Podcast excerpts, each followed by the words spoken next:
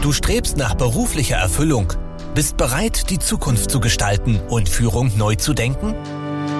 Herzlich willkommen bei Menschen in Führung, dem Podcast für High Potentials, Führungspersonen und Unternehmerinnen. Dich erwarten Gespräche und Insights über Motivation und Mindset, Führung und Unternehmertum.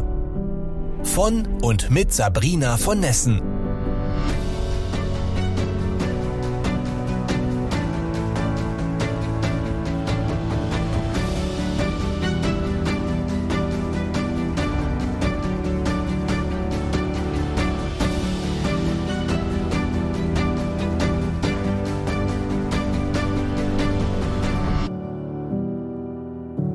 Haben Seele, Sinn und Besinnung eine Existenzberechtigung im Business? Wenn Burnout eine Krankheit der Seele ist, braucht die Wirtschaft dann mehr Rückbesinnung? Stefan Hund ist ein inspirierender Gesprächspartner und das liegt wohl auch an seiner sehr facettenreichen Vergangenheit. Als Klinikpfarrer und auch heute als Schweigecoach und Fachkraft für Arbeitssicherheit bewegt er sich souverän in beiden Welten, der Theologie und der BWL. Dabei arbeitete er immer wieder auf den höchsten Ebenen der Politik, Gesellschaft und Wirtschaft. Wenn auch du dich fragst, wie wir durch persönliche Transformation Krisen überwinden und das finden, was unserer Seele gut tut, dann ist diese Folge exakt für dich.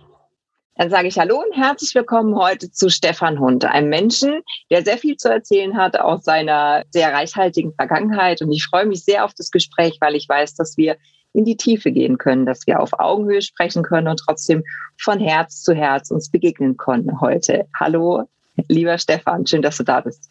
Liebe Sabrina, ganz herzlichen Dank für die Einladung. Freut mich. Jetzt war ich, jetzt gucke ich in deinen Podcast, du warst bei mir. Absolut klasse. So treffen sich unsere Wege, ja. Und es gibt eine Frage, die ich allen meinen Gästen stelle. Das ist, warum tust du, was du tust? Was veranlasst dich, jeden Morgen aufzustehen, immer wieder aufs Neue, auch wenn es draußen regnet und 10 äh, Grad minus hat, ja? Ich habe vor fünf Jahren meinen ersten Podcast begründet. Damals hieß der Neues aus der Klinikseelsorge. Und der hatte einen Untertitel. Und den würde ich insgesamt für das, was ich tue, gerne benennen, nämlich was deiner Seele gut tut, deiner und meiner. Und das kann eben halt an dieser Stelle, damals war ich Klinikpfarrer, evangelischer Klinikpfarrer in Darmstadt. Heute bin ich, das erwartet man nicht unbedingt von einem Pfarrer, Fachkraft für Arbeitssicherheit, kommen wir sicherlich nachher auch noch dazu. Aber auch da haben wir das Thema, was deiner Seele gut tut. Denn auch wir haben Arbeitsbedingungen, die tun mal mehr und tun mal weniger gut. Das ist wohl wahr. Das ist wohl wahr. Dann lass uns doch gleich mal einsteigen. Wann entscheidet man sich, wie und warum Pfarrer zu werden? Ich komme ursprünglich aus dem Pfarrhaus und bei mir war das so in der Jugendzeit. Ja, es hat, hat gepasst. Ich weiß nicht, ob es immer nur das gewesen ist, was der Papa gemacht hat, war gut. Das will ich auch machen. Das hat sicherlich auch seinen Anteil. Glauben an Menschen weitergeben, hat auch seinen Anteil. Ich denke, es ist so eine, so eine unterschiedliche Gemengelage. Und als ich damals Abitur gemacht hatte, hatte ich, stand ich vor zwei Möglichkeiten. Entweder ich mache eine kaufmännische Ausbildung oder ich studiere Theologie. Das waren so die zwei Seiten oder die zwei Seelen ach, in meiner Brust. Und dann habe ich mich erstmal für die Theologie entschieden. Ja, das andere kam nachher, aber kommen wir vielleicht auch noch dazu. Gern, gern, ja. Also gut, die, die Wahl ist ja auch interessant, entweder BWL oder Theologie. ja, wobei manchmal ist ne? das gar nicht mal so unterschiedlich. Also ich hatte am Ende des Studiums den Idee und äh, es war auch, auch in der Überlegung in der konkreten, aber dann habe ich es nicht weiter verfolgt, weil das fünf Jahre bedeutet hätte, eine Dissertation zu schreiben auf der auf dieser Schnittmenge, nämlich die Frage von Corporate Identity zwischen Theologie und äh, BWL. Aber ich habe es nachher nicht getan. Schade. Da wäre was anderes. Hätte ich gern gelesen. das hätte ich gern gelesen. Bist du dann nach dem Studium direkt, du sagtest Klinikseelsorge vorhin, bist du da direkt in das Thema eingestiegen oder hast du als, ich weiß nicht, wie man das genau nennt, Gemeindepfarrer gearbeitet? Was ist danach passiert? Also gemäß meinem Namen bin ich ja auch an der Stelle ein bunter Hund. Ich habe nach dem ersten Examen habe ich eine kaufmännische Ausbildung gemacht, nämlich äh, bei Merck in Darmstadt. Ich hatte damals die Situation, eine Wartezeit bei Kirche. Und äh, die sollte mindestens neun, wenn nicht sogar 15 Monate dauern. Und dann habe ich gesagt, naja, ein Gemeindepfarramt kenne ich ja nun sehr deutlich, ist im Endeffekt ein mittelständisches Unternehmen. Das ist vielen nicht unbedingt bewusst, ja. Aber ich weiß es ja nachher, ich hatte eine Haushaltsverantwortung von mehreren hunderttausend äh, bis hin zu drei Millionen Euro. Und da ist es gut, wenn man einfach auch einen kaufmännischen Hintergrund hat. Und dann habe ich mich eben halt in äh, fünf Unternehmen beworben und äh, Merck in Darmstadt hat mich direkt eingestellt. Sonst wäre die Alternative gewesen, nach Hamburg an den Hafen zu gehen und zu sagen, Leute, wer nimmt mich mit? Ich bekoche euch. Ob das nachher wirklich gegangen wäre, weiß ich nicht. Aber das war so mein Spiel damals mit 25. Okay, also du bist wirklich ein bunter Hund. So, ja, also da stecken ja Facetten in dir. Es ist ja unglaublich vom Koch über den Pfarrer, über den BWLer, war alles in einer Person vereint. So, oh, ja. Ich könnte noch ein paar mehr dazulegen. noch mehr. Also ja, es, es gibt ja den Begriff der Scanner-Persönlichkeit. Ja, mir scheint, du gehörst zu dieser Gruppe. Sage ich jetzt nichts dazu. Aber nach dem Motto, rede ruhig weiter. Ich scanne dich schon. Nee, das ist ja kein, ist ja kein böser Begriff. Es meint ja einfach nur, dass man viele, viele Interessen hat und das steht manchmal in Verruf so zu sein, weil äh, unterstellt wird, dass der Fokus fehlt. Aber mir geht das eben auch so, ich habe viele Interessen. Ja, und das ist für mich in sich kein Widerspruch, sondern wenn es gelingt, aus dem einen Thema auch mit ins andere zu übertragen, ne? so wie du sagst, BWL und Theologie haben halt doch irgendwie viel mit gemeinsam und so eine Gemeinde führt sich nicht nur durch Luft und Liebe. Ja, da ganz harte Fakten dazu wie ein Budget. Wie, ja, wie, wie Personalführung, äh, Personaleinstellung und gegebenenfalls auch Trennung von dem Personal, ja. Mhm. Und äh, ich habe damals nach nach der kaufmännischen Ausbildung war ich Vikariat, das ist bei der Kirche dasselbe wie, der, wie ein Referendariat in der Schule. Mhm. Und auch da war am Ende der Zeit ein sogenanntes Spezialpraktikum. Das heißt also, du durftest machen, was du wolltest. Du musstest nur begründen, was das mit Kirche zu tun hat. Mhm. Und dann habe ich gesagt, naja gut, die Pfarrer haben auch ein schwarzes Kleid und brauchen Profil. Also bin ich zu dem Unternehmen gegangen, was für Kalender bekannt ist und Reifen produziert, nämlich Pirelli.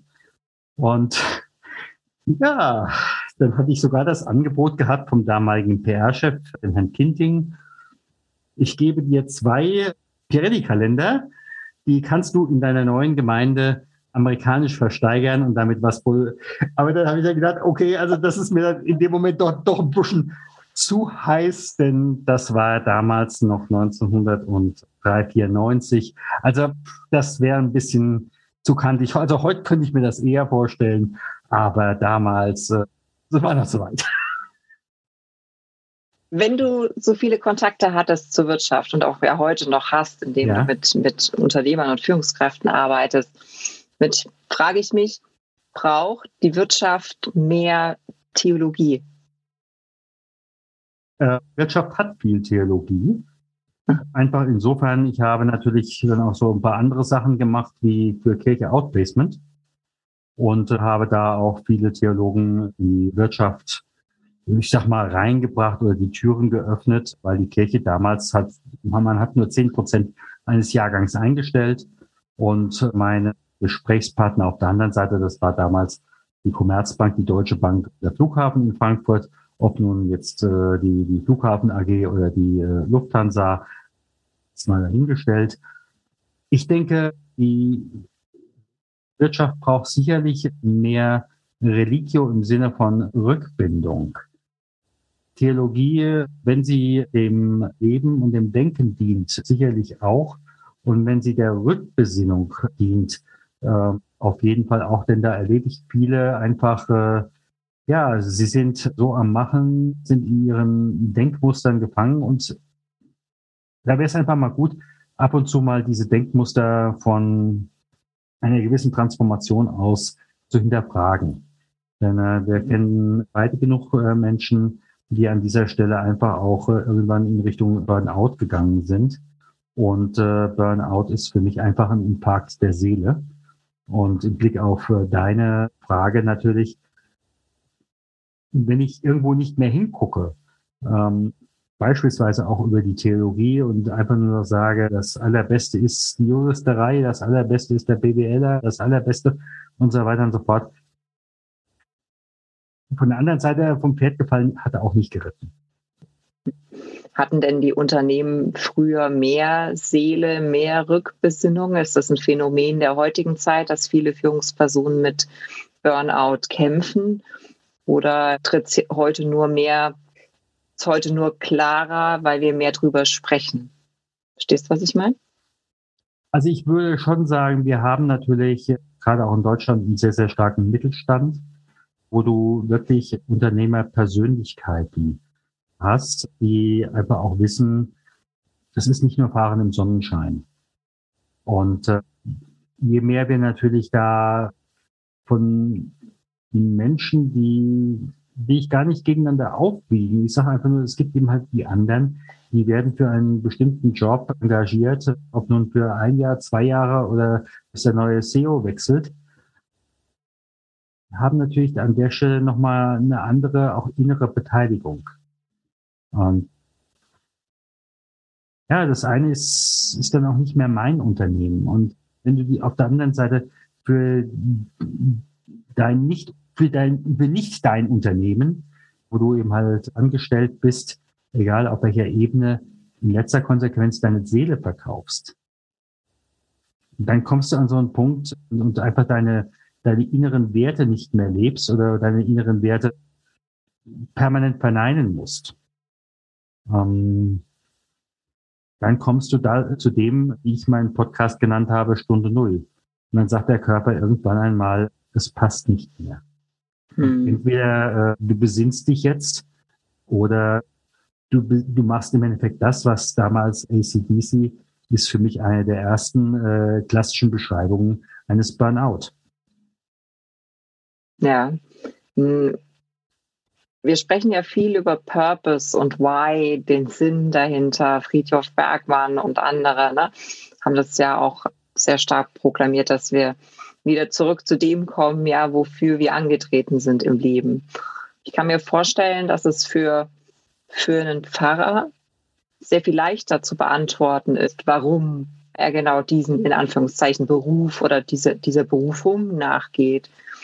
Aber jetzt stelle ich mir die große Masse an Menschen vor, die in Großraumbüros sitzen und ja, halt eine relativ einfache Tätigkeit, einer einfachen Tätigkeit nachgehen.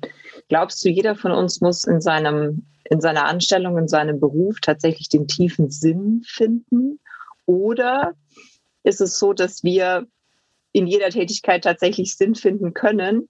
Und sei es darin, dass wir mit Kollegen gut auskommen oder dass wir uns unterstützen, ja, dass wir eben Werte wie zum Beispiel Gemeinschaft in der Arbeit finden.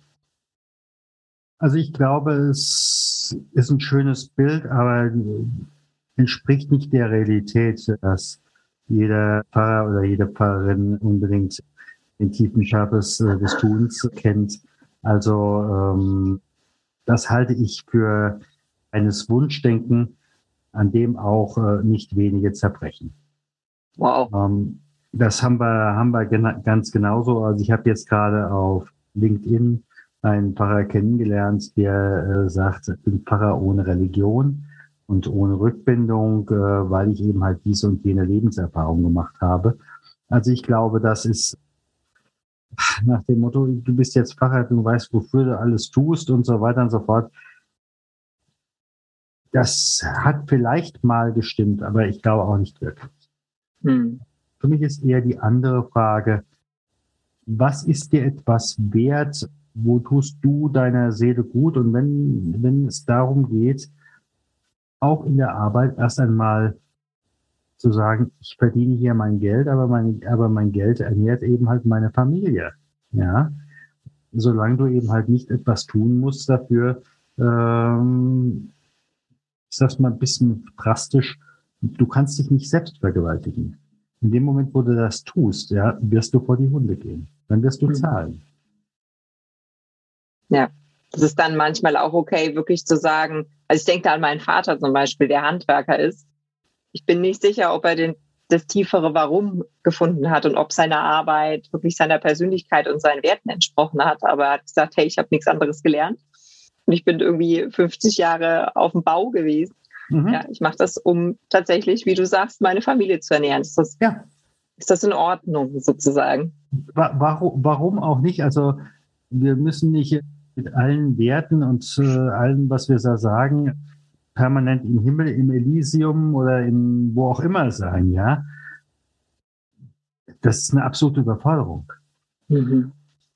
Das ist eine absolute Überforderung. Und wenn einer permanent sagt, er hat den Wert seines, seines Lebens immer wieder in höchstem Maße greifbar, dann sage ich, ist gut, kein Problem, Kollegen kenne ich auch. Mhm. mhm. Also ich glaube, das, das, das gibt es so nicht. Auch äh, keinen, der noch nicht an irgendwelche Grenzen gekommen ist. Und gerade in der augenblicklichen Situation, da verschärft sich auch vieles nochmal, ist nochmal vieles mehr auch ein Brennglas. Und ich glaube, da ist es manchmal auch wichtig, wirklich seinen inneren Kompass zu haben, zum einen und zum anderen eine gewisse Barmherzigkeit auch gegenüber sich selbst zu üben. Das hast du schön gesagt, das merke ich dir. Das ist wirklich ein schöner Ausdruck ja, der innere Kompass oder auch das, was, was meiner Seele gut tut. Ja, es ist schön, wenn wir das kennen. Und äh, ich bin überglücklich, dass ich das, glaube ich, gefunden habe. Und gleichzeitig erlebe ich so viele Menschen, gerade auch Menschen in exponierten Positionen, ja, die das scheinbar nicht haben, ja, diese Leitlinie im Leben und die daran tatsächlich schier verzweifeln, ja, weil sie eben sagen, wie, wie der Pfarrer, ja, ich weiß gar nicht, warum ich jeden Morgen aufstehe und warum ich mir das antue. Und es gibt so viel Druck von allen Seiten und die da wirklich in so eine Negativspirale kommen. Wie ja, kann man sich mal reinklatschen. Mhm. Wir hatten ja, wir hatten es ja vorhin vom bunten Hund. Und äh, in der Wirtschaft gibt es ja diesen berühmten USP, Unique Selling Point,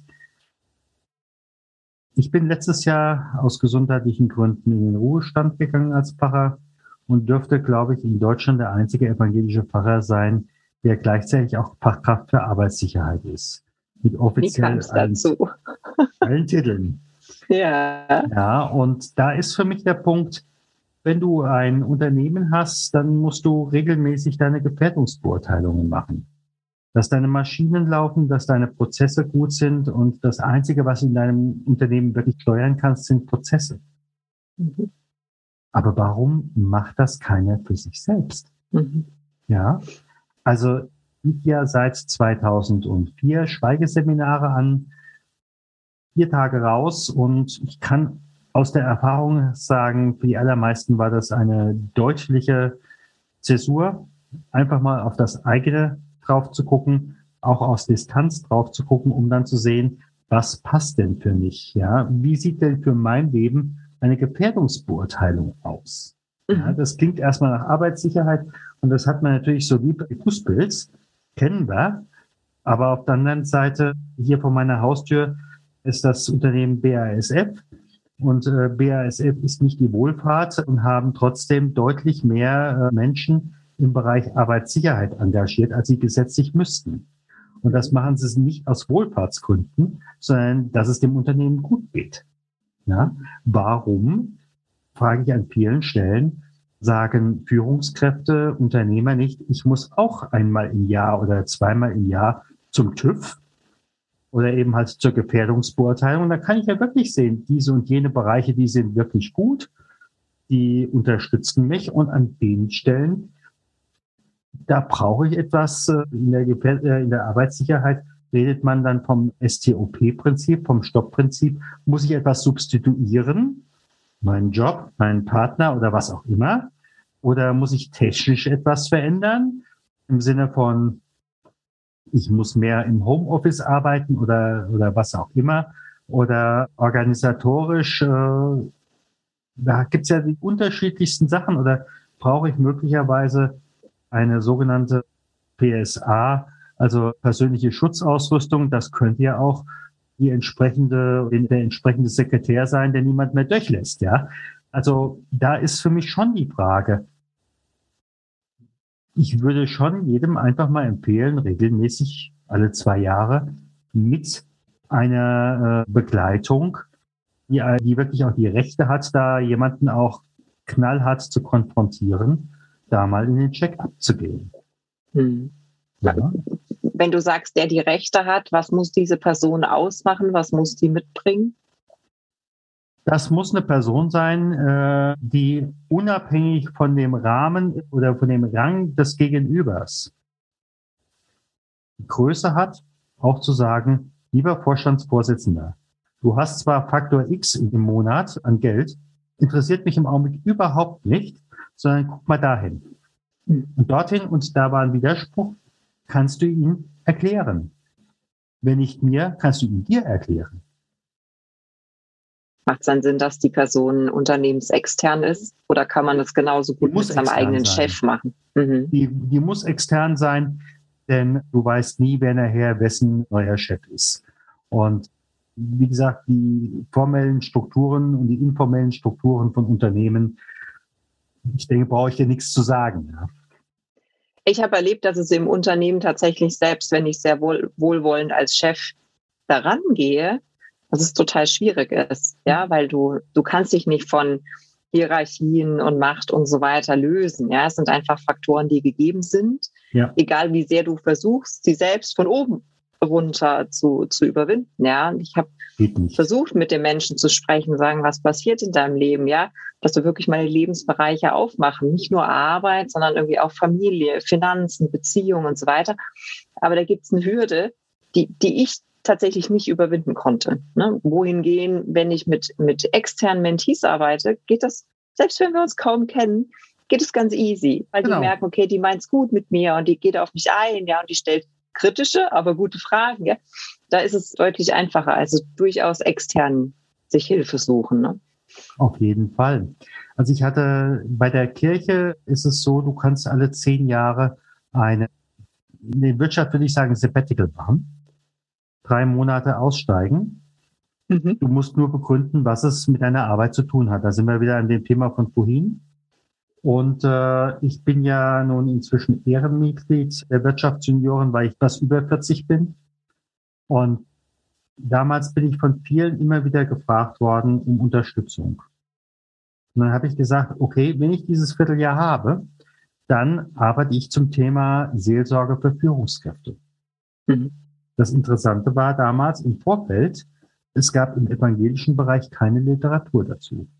Wir schreiben das Jahr 2007. Und dann habe ich gesagt, okay, wenn es noch keine Literatur gibt, dann mache ich quasi Literatur und habe damals 22 Führungskräfte obersten Ebene angeschrieben und gesagt, ich hätte gerne von Ihnen eine halbe Stunde zum Thema Seelsorge für Führungskräfte. Und habe gesagt, ich möchte sowohl eine Führungskräfte, also jeweils sieben aus dem Bereich Politik, aus dem Bereich Wirtschaft und aus dem Bereich Kirche und Diakonie. Aus dem, Poli aus dem Bereich der Politik war das damals beispielsweise Frau Zypris, die war damals Bundesministerin der Justiz, oder es war ein Vorstand von Merck, auch jemand in der ähnlichen Ebene äh, der Deutschen Bank und äh, auch im Kirchenbereich auch so diese, diese Höhe der Positionierung. Was meinst du? Wie, viel, wie viele Leute haben überhaupt reagiert? Da ich dich kenne und ich weiß, dass du unglaublich sympathisch bist, sehr viele. Von den 22 Angeschriebenen habe ich von 21 eine Antwort bekommen. Und unter anderem, ich sagte ja eben gerade Frau Zypris, Frau Zypris hatte damals kurz vorher über die Bildzeitung verlauten lassen, das kirchliche Arbeitsrecht geht mir glatt am A und so weiter und so fort vorbei. Das war damals eine Schlagzeile. Also deshalb kann man das auch gerne zitieren. Und daraufhin habe ich sie genau mit diesem Satz angemeldet. Und sie hat daraufhin zurückgeschrieben, überhaupt kein Problem. Da ist mein Wahlkreisbüro. Rufen Sie an, machen Sie einen Termin aus. Und ich hatte drei Wochen später mit Frau Zypris einen Termin von einer Stunde. Okay.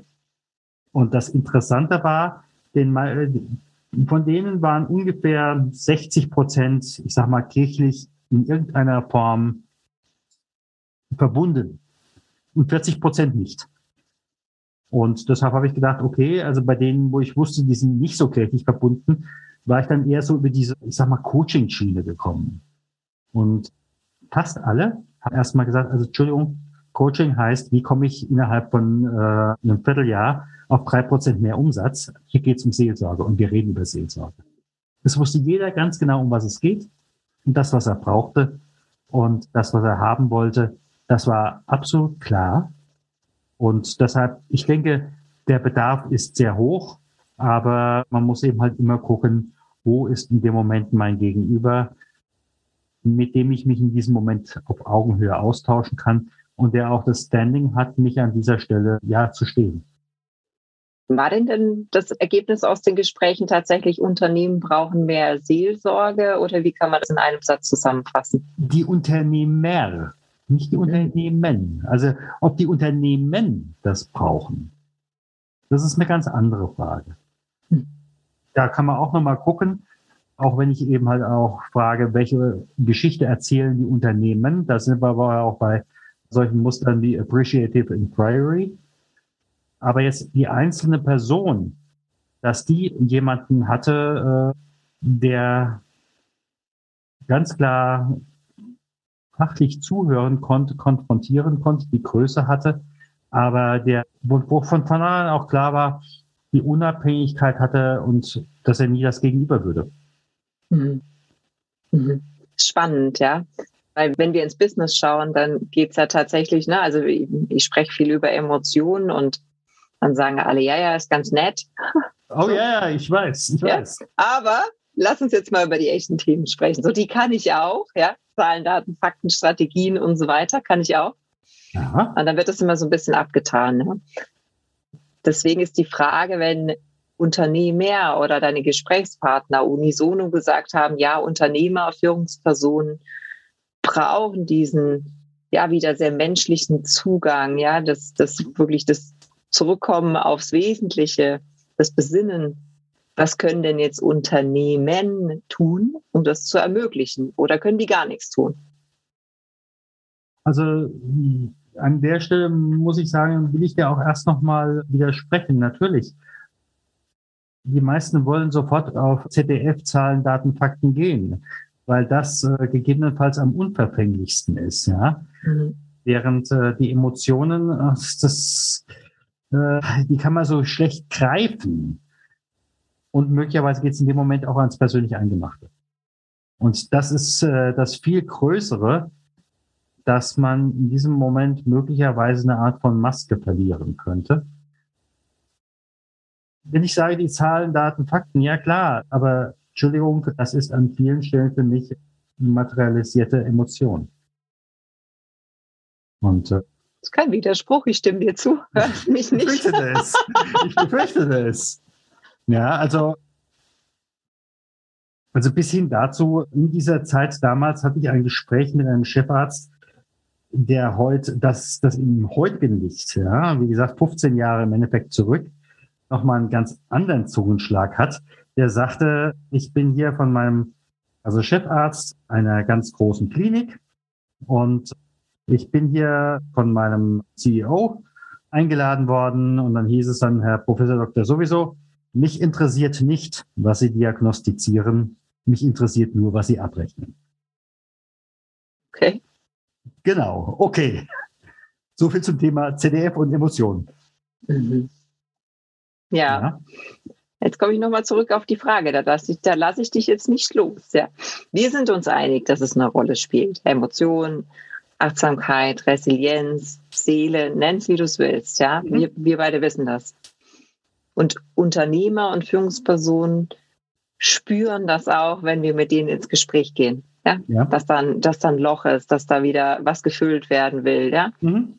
Was können denn die Unternehmen tun? Sind die verdammt zum Nichtstun, weil wir es nur individuell lösen können?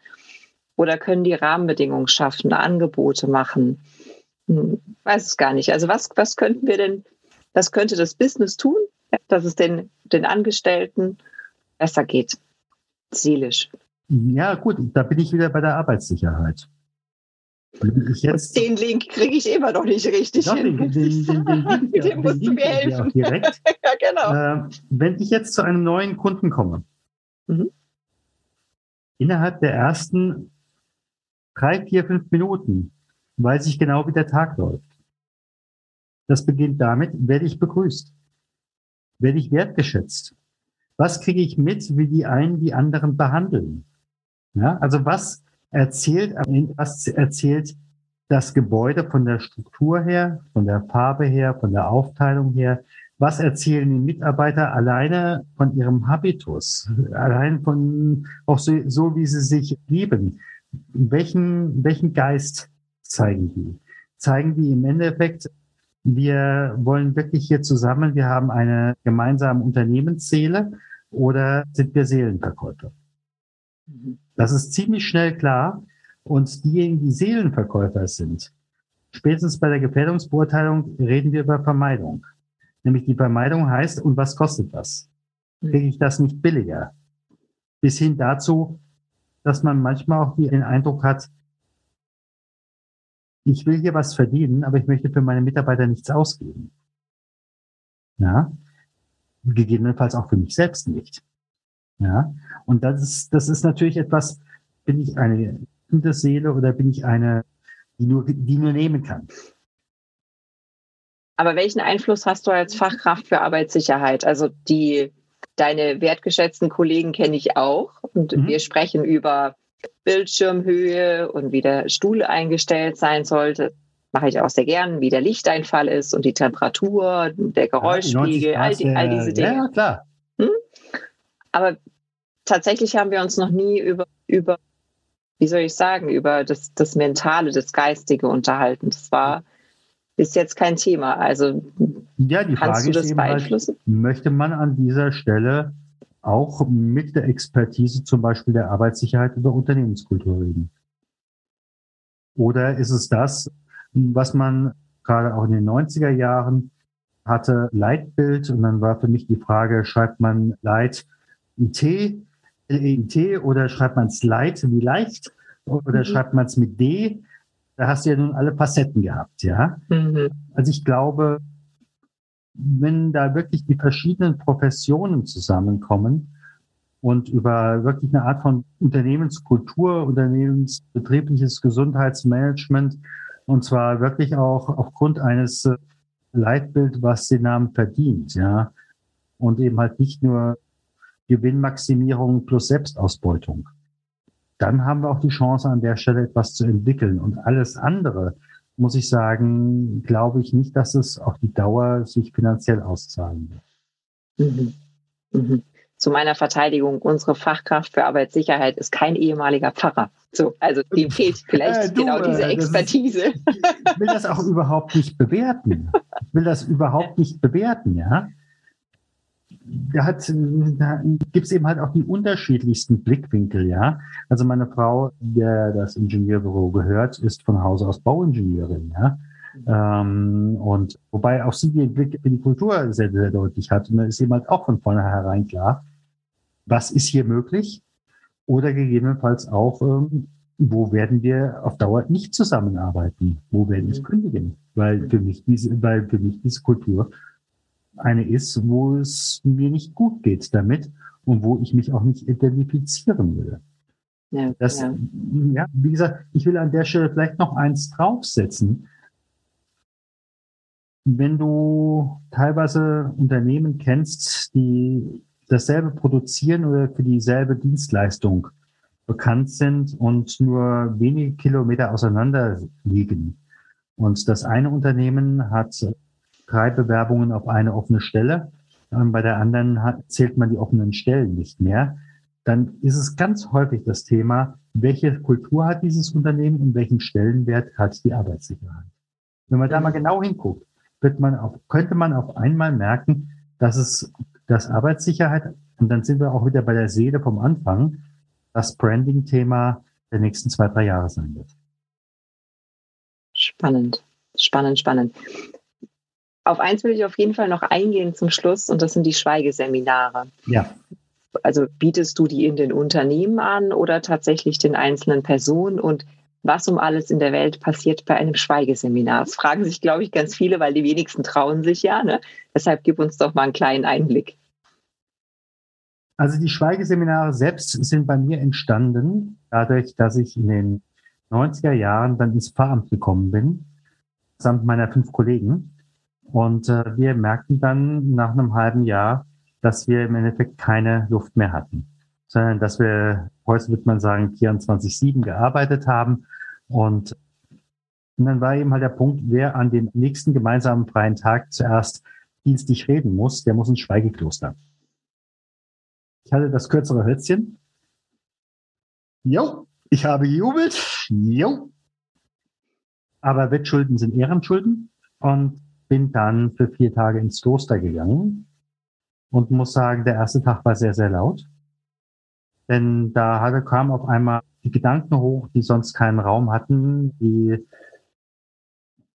wo man einfach keine Zeit dafür hatte, keine Aufmerksamkeit hatte. Da habe ich aber den Hinweis bekommen, hier hast du ein leeres Buch, schreib dir Gedanken auf. Und äh, am Tag drauf, jeweils immer mit Impulsen, da wurde es dann schon deutlich ruhiger und am dritten Tage merkte ich dann auf einmal, wo sind meine Themen, wo sind die Punkte, wo ich hingucken muss, wo ich etwas verändern muss, äh, damit es mir eben halt nicht mehr so geht wie vorher, dass ich mich permanent auspowere. Mhm. Und das war damals für mich in den 90er Jahren im Kloster, was, eh, was fast ausschließlich im geistlichen, theologischen seinen Schwerpunkt gelegt hat. Und wie gesagt, wir hatten es ja nun ein bisschen von meiner Biografie. Ich bin dann 2004 angesprochen worden. Ich mache doch immer diese Schweigeseminare für mich, ob ich das nicht auch für andere machen kann. Mhm.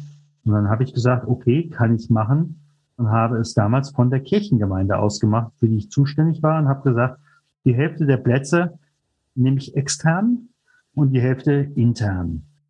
Und habe auch gesagt, also für extern nehme ich auch deutlich höhere Preise und finanziere damit damals meine Jugendarbeit. Sag ich auch ganz offen. Also gar nicht für mich, sondern einfach für, für das, was ich in der Gemeinde nutzen konnte. Und äh, da habe ich wirklich die Erfahrung gemacht, es kamen, es kam jeder zum richtigen Zeitpunkt. Teilweise Leute abgesagt und gewechselt und jemand anders hingeschickt. Und es war auf einmal klar, für den Leute, für die, diese Person war das in dem Moment erheblich wichtiger, dass die dabei war, als für die Person, die eigentlich bis 14 Tage vorher auf der Buchungsliste stand. Mhm. Ich habe die Seminare für mich so entwickelt, dass ich mittlerweile denjenigen, die da teilnehmen, das kann einerseits, habe ich, das habe ich für Organisationen und Vorstände schon gemacht, auch als, ich sag mal, Teamentwicklung der etwas anderen Art, auch für Einzelpersonen, also ganz unterschiedlich. Und in der Regel haben wir so ein Vierteljahr Vorlaufzeit, dann gibt es einzelne Impulse. Du kriegst nach einem Vorgespräch, kriegst du ein leeres äh, Gedankenbuch für deine Gedanken und äh, kriegst dann im entsprechenden Abstand eine Mail, wo eben halt dann drin steht, zum Beispiel, mach dir einfach mal heute Abend zehn Minuten Gedanken über das, für das du heute danken kannst, womit du nicht gerechnet hast. Mhm. Und dann kannst du eben halt deine Gedanken dazu aufschreiben.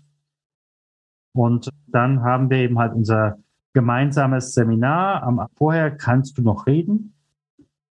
Teilweise kennen sich die Leute, teilweise halt auch nicht. Und dann am nächsten Morgen heißt es aufwachen und es ist nur noch still. Auch beim Frühstück gibt's klassische Musik und die meisten sind erstmal irritiert, dass man nicht reden müssen.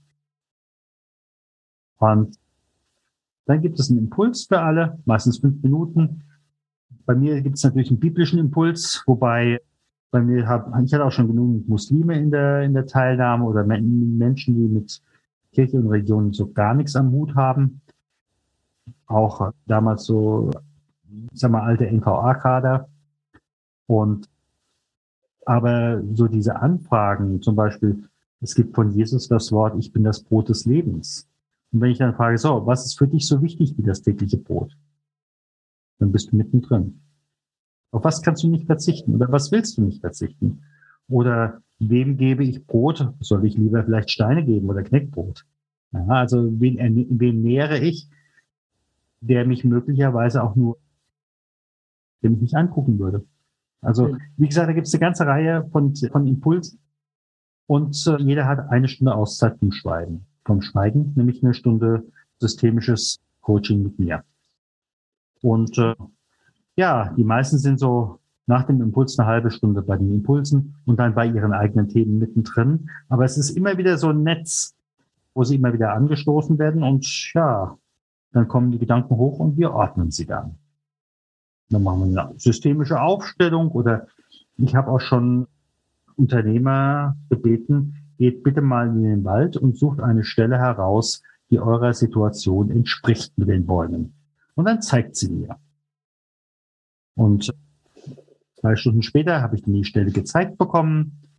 Und äh, dann haben wir geguckt, so, und wie entwickelt sich das jetzt weiter? Und das Interessante war, auf einmal haben die in Baumkonstellationen und Feldkonstellationen auf einmal etwas gesehen, wo sie sagten, das hat eine Analogie zu meinem Privatleben oder betrieblichen Alltag oder wie auch immer.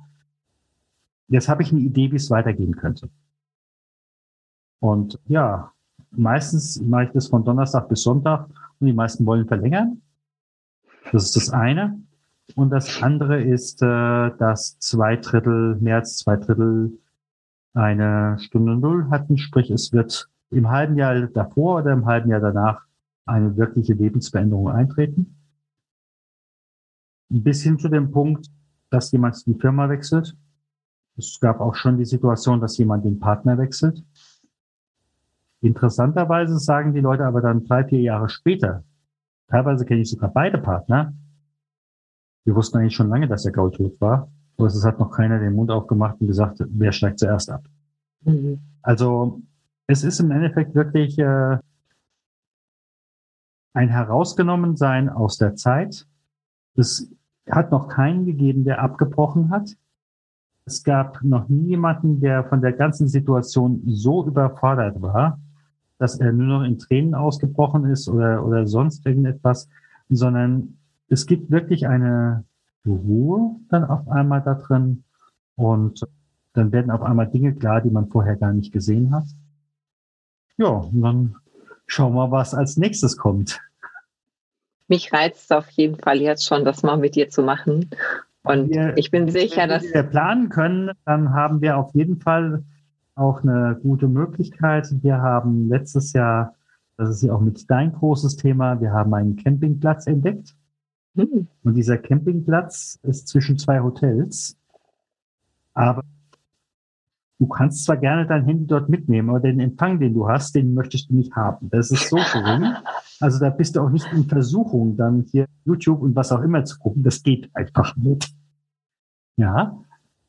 Und da werden wir auch wieder Schweigeseminare anbieten und äh, ja, da werden einfach auch, es hat jeder die Möglichkeit, wieder sich zu erden und damit wieder die eigenen Qualitäten reinzugucken. Natürlich, da kann man auch mal einen Abgrund erkennen, aber dann ist es wiederum gut, dass man gut begleitet wird. Also ich mache das auch ganz bewusst nur in kleinen Gruppen, dass ich jeden im Blick haben kann. Und ja, damit das passiert, und da sind wir auch wieder am Anfang, was deiner Seele gut tut. Ja. Und ich bin sehr sicher, dass du da die perfekte Begleitung bist für diese Tage und dass Schweigen dann plötzlich sehr positiv konnotiert ist. Ja, also ich kann sehr gut schweigen im Übrigen. Ich bin introvertiert, ich komme mit mir alleine total gut klar. Ich liebe die Natur. Ich liebe, ich liebe es, tiefe Fragen zu stellen. Aber ich kenne viele Menschen, die so sehr im Außen sind, dass allein die Vorstellung, vier Tage zu schweigen, für die ein Riesendrama ist. Ja. Das ist, das ist für ähm. manche reiner Horror. Und es gibt mhm. ja diesen berühmten Satz, heute Abend besuche ich mich. Und äh, da kann ich sagen, ja, ich man, oder mancher könnte sagen, ja, ich war auch da, aber auch nichts los. ja, also. Oh mein. Ja. Oh, es ist so schön.